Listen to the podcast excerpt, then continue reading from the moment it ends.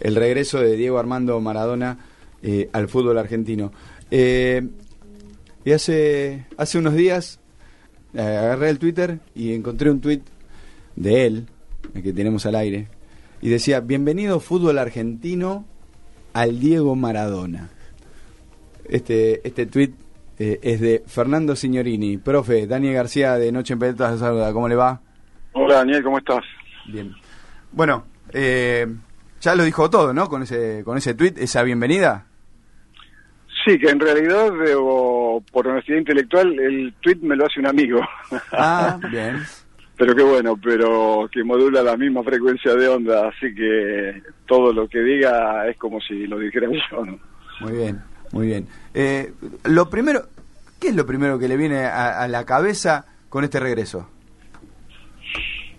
Creo que es una especie de reivindicación histórica a alguien que como Diego llegó a encumbrar con sus conquistas a muchos dirigentes del fútbol argentino en los principales puestos del, del órgano rector del fútbol mundial, como la FIFA. ¿no? A veces digo, pensar que hubo uno que sin hablar inglés y qué hubiera sido sin la conquista de Diego. Y bueno, con la conquista de Diego fue vicepresidente primero de FIFA y presidente de la Comisión de Finanzas. Y a pesar de eso, después Diego estuvo condenado al ostracismo por mucho tiempo, a tener que buscar lugares exóticos para poder repuntar en el vicio y, lo que mejor sabe hacer, que es estar adentro de una cancha de fútbol, esta vez como, eh, como director técnico, ¿no? Él mismo decía eh, en, su presentación ahí en el bosque, eh, cuando tuvo la posibilidad de acercarse a los medios, decía, a mí me prohibieron. Es un poco esto lo que, lo que está diciendo. Sí, claro, como prohíbe el poder a todo aquel que es o, que se atreve, ¿no? Que, que hace ruido al cerrar la puerta. Diego no fue nunca un tipo que se inclinó ante el poder y su mandato, no. Él fue un tipo que primero reivindicó clase, perdón, su extracción de clase, ¿no? Y, en segundo lugar, eh, él en todo aquello que tenía que ver con el fútbol quería decir lo que él sabía que tenía que decir, porque bueno, eh, el estado actual del fútbol argentino me hace pensar que tenía mucha razón cuando planteaba lo que planteaba. Fernando, ¿cómo te va? Cristian, te saluda. Hola, Cristian. Hablando de las redes sociales, leí un Twitter esta semana que decía a lo, que le molesta a los Santi Diego es que haya salido de Fiorito. Díganlo y ya está. ¿Coincidís un poco eso? Sí, sin duda, es una sociedad brutalmente perversa, sanguinaria, dañina, no, bueno, no todo, una parte, ¿no? Y bueno, y que se hagan cargo, pero son los mismos que después a lo mejor cuando lo ven a Diego eh, le, piden por favor que le firme un autógrafo para el nene o para el nieto. Hay una hipocresía brutal y, claro, es eh, eso ya viene del fondo de la historia, esta lucha de clases que muchos parecen hacerse los distraídos, pero que en realidad existe y hoy parece estar más vigente que nunca. Tal cual, tal cual. Yo coincido y creo lo mismo. Creo que les molesta que haya que alguien de una villa haya llegado tan lejos porque no lo pueden creer. Eh, siguiendo con este tema, ¿cómo es tu relación ahora con, con, Maradona? ¿Hablas con como él? de cualquier, como de cualquier amigo que hace mucho que no veo ni hablo, pero la amistad, como dice Borges, no necesita de la frecuencia. Eh, el amor sí, pero yo tengo amigos que no veo desde hace 25 años. De hecho, Hace poco nos juntamos en Lincoln en los 50 años de la promoción del año 78 y había chicos que son amigos que no veía desde entonces, ¿no? Entonces, de todos mis amigos, Diego era el que mejor jugaba al fútbol, pero sería deshonesto también con mi concepto de la amistad en tener con él eh, preferencias porque es famoso y porque jugaba muy bien al fútbol. Claro. ¿Cómo lo ves de salud?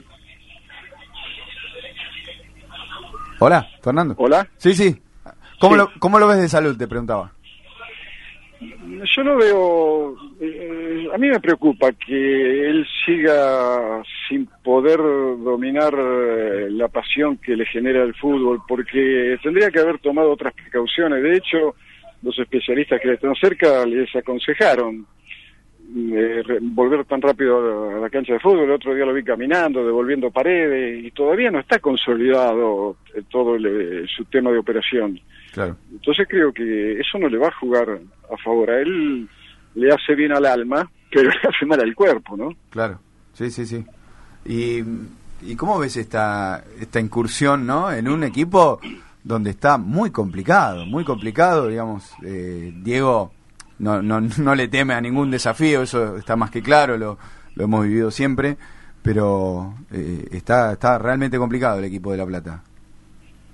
Sí, hoy me estaban comentando que en 15 fechas, no sé si ganó un solo partido, y bueno, esto va en directa relación lo que él puede conseguir con las posibilidades del equipo. Es obvio que hoy es como salir a correr una carrera de Fórmula 1 y no es lo mismo pelear contra la Ferrari o contra los coches de punta con uno que, que bueno, que a lo mejor en una carrera normal le sacan dos o tres vueltas, pero es eso. De todas maneras creo que es la mejor elección de gimnasia porque Klopp no iba a venir, Guardiola tampoco iba a venir, Así que si venía cualquier otro, a lo mejor también se iba al descenso, pero las arcas iban a estar vacías. En cambio ahora, por más que Diego pierda la categoría, las arcas van a estar rebosantes y a lo mejor le dan espacio a los dirigentes para poder reforzar el equipo si es que tienen un proyecto a largo plazo, ¿no?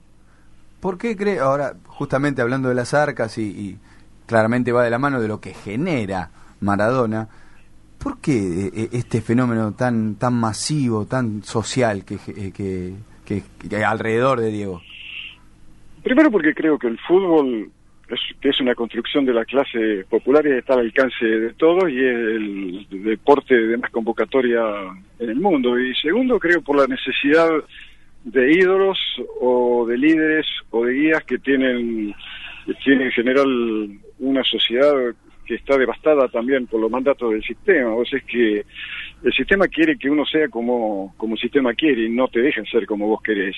Y ese poder de Diego de oponerse precisamente al poder hace que a lo mejor esa admiración se transforme en esta euforia de medida, en esta descarga brutal de adrenalina, ¿no?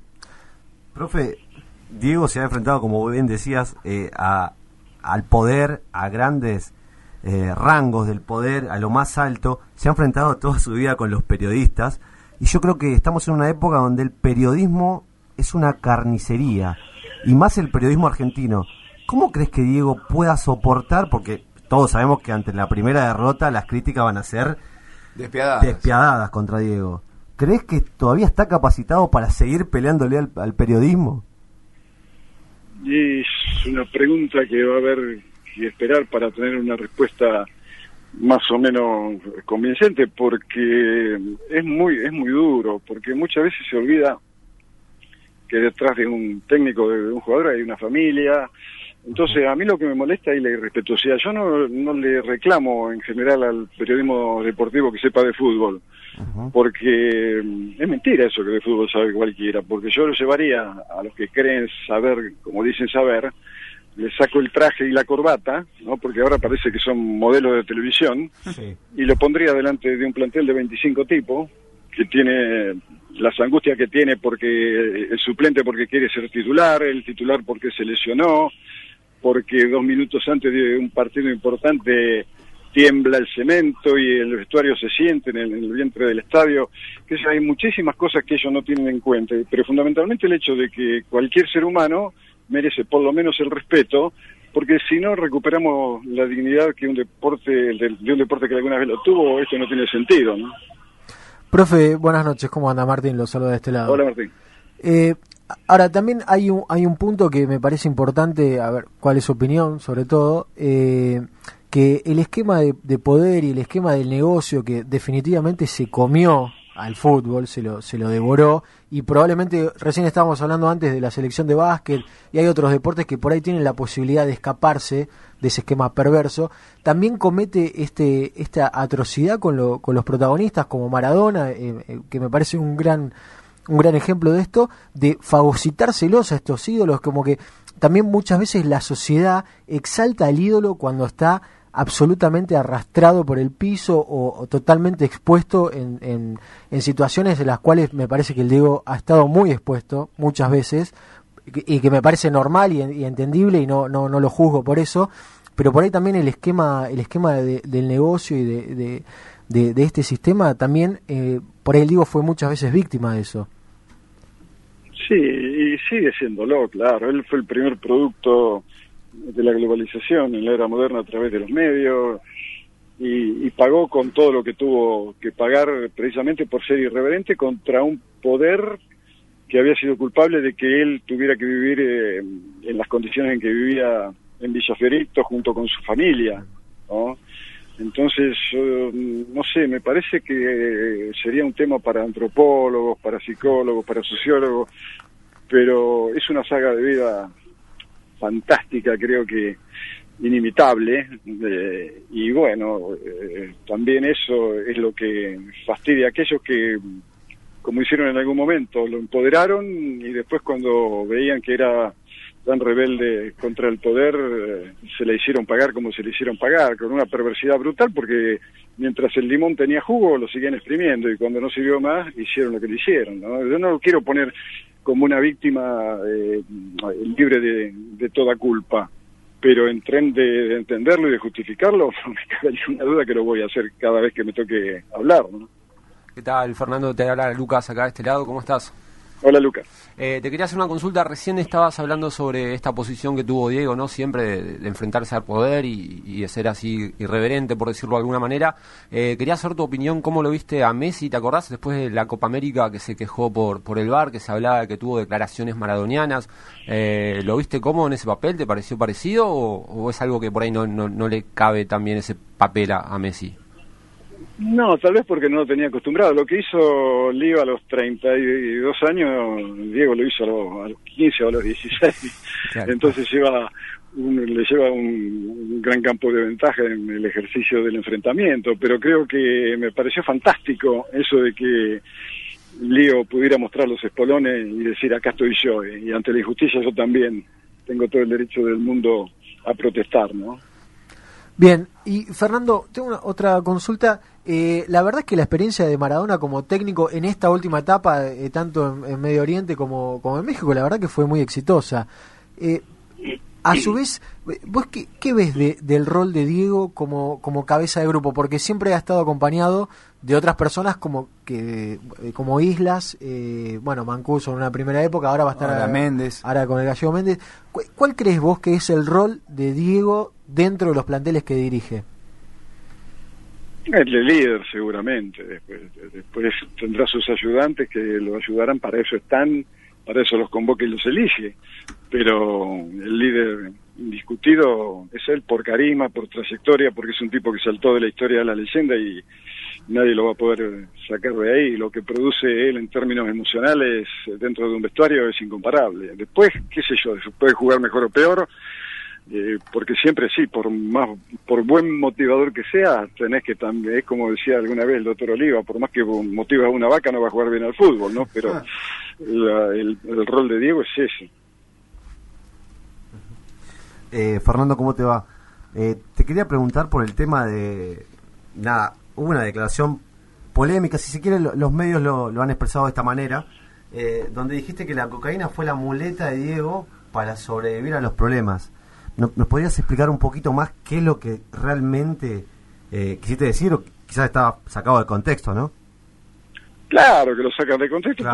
Yo los conozco, miserable. Sí, es increíble. Por eso que hablamos... ser estúpido y son estúpidos, pero además no, no, tienen ni idea de lo que es realmente el flagelo de la cocaína, hasta que por ahí algún familiar, algún hijo, ojalá que no, pero cae en esa desgracia y ahí empiezan a, reflexionar, ¿no? Yo lo dije en el sentido de que si Diego no hubiera encontrado en su camino a la, la cocaína, em, no le hubiera dado tiempo a los terapeutas para llegar a socorrerlo y a ayudarlo. Hubo otros casos en el deporte argentino de chicos que por no encontrar la cocaína pusieron fin a sus vidas. Entonces, eh, es el... Mira, para hablar de adicciones hay que informarse y yo hace muchísimos años que vengo estudiando sobre el caso y hablando con especialistas. Lo dije con ese sentido. Y después lo sacaron de contexto porque era más fácil decir, eh, no, como dice, está, diciendo, está haciendo apología. No entienden nada, son, son lo que son Y entonces, bueno, que se hagan cargo, ¿no? Es lo que hablábamos recién, un tema de, de lo que vende, ¿no? Y el titular es ese, prácticamente, y por eso te lo quería que lo aclares acá para que, obviamente, despegarte y uno que más o menos conoce cómo sos, tu forma de pensar, claramente estaba alejado de esa postura. Claro, porque además son tan tontos que si yo digo, por ejemplo, que la cocaína es maravillosa, oh, ¿cómo va a decir eso? Sí, bueno, pero digo, es maravillosa, pero te mata. Porque si no fuera maravillosa, no tendría el poder de enganche que tiene. Entonces hay que decirle la verdad a los chicos, no hay que decirle es una porquería y te mata, porque le estás diciendo media verdad, porque te mata, pero no es una porquería. Entonces hay que decir la verdad, es una maravilla, pero te mata, como hacen en el norte de Europa, que usan ese tipo de, digamos, de, significado. Porque después cuando un chico eh, va y tiene la oportunidad de, de- probar eh, la cocaína y se siente fuerte, alto, qué sé yo, eh, dispuesto a, seducir a la, a la chica que hasta minutos antes le era inalcanzable, ¿qué va a decir? Eh, qué antiguo mi papá, me dijo que era una porquería y es una maravilla, entonces me mintió en el otro, eh, es una maravilla y no me mata, sí, te mata. Entonces díganle la verdad, es una maravilla, pero te mata. Eso me lo... Hace muchísimos años ya el psicólogo que era experto en ediciones de Diego Hugo Navedo, que ya fallecido, me lo dijo. Hay que decir la verdad, pero para decir la verdad, primero te tenés que preparar y tenés, que entender bien cuál es este flagelo, porque si hablas puramente desde, qué sé yo, de, de- los preconceptos que se tienen, ¿no? De, de los prejuicios, ah, bueno, entonces te estás equivocando. Bien, Fernando, la verdad es siempre muy jugoso eh, tu palabra acá en, en el espacio de Noche en Pelotas. Te agradecemos y te mandamos un, un gran abrazo agradeciéndote la participación. Otro para ustedes, chicos, buenas noches, suerte. Un abrazo, gracias. Y ahí pasaba Fernando Signorini, el profe, muy claro siempre,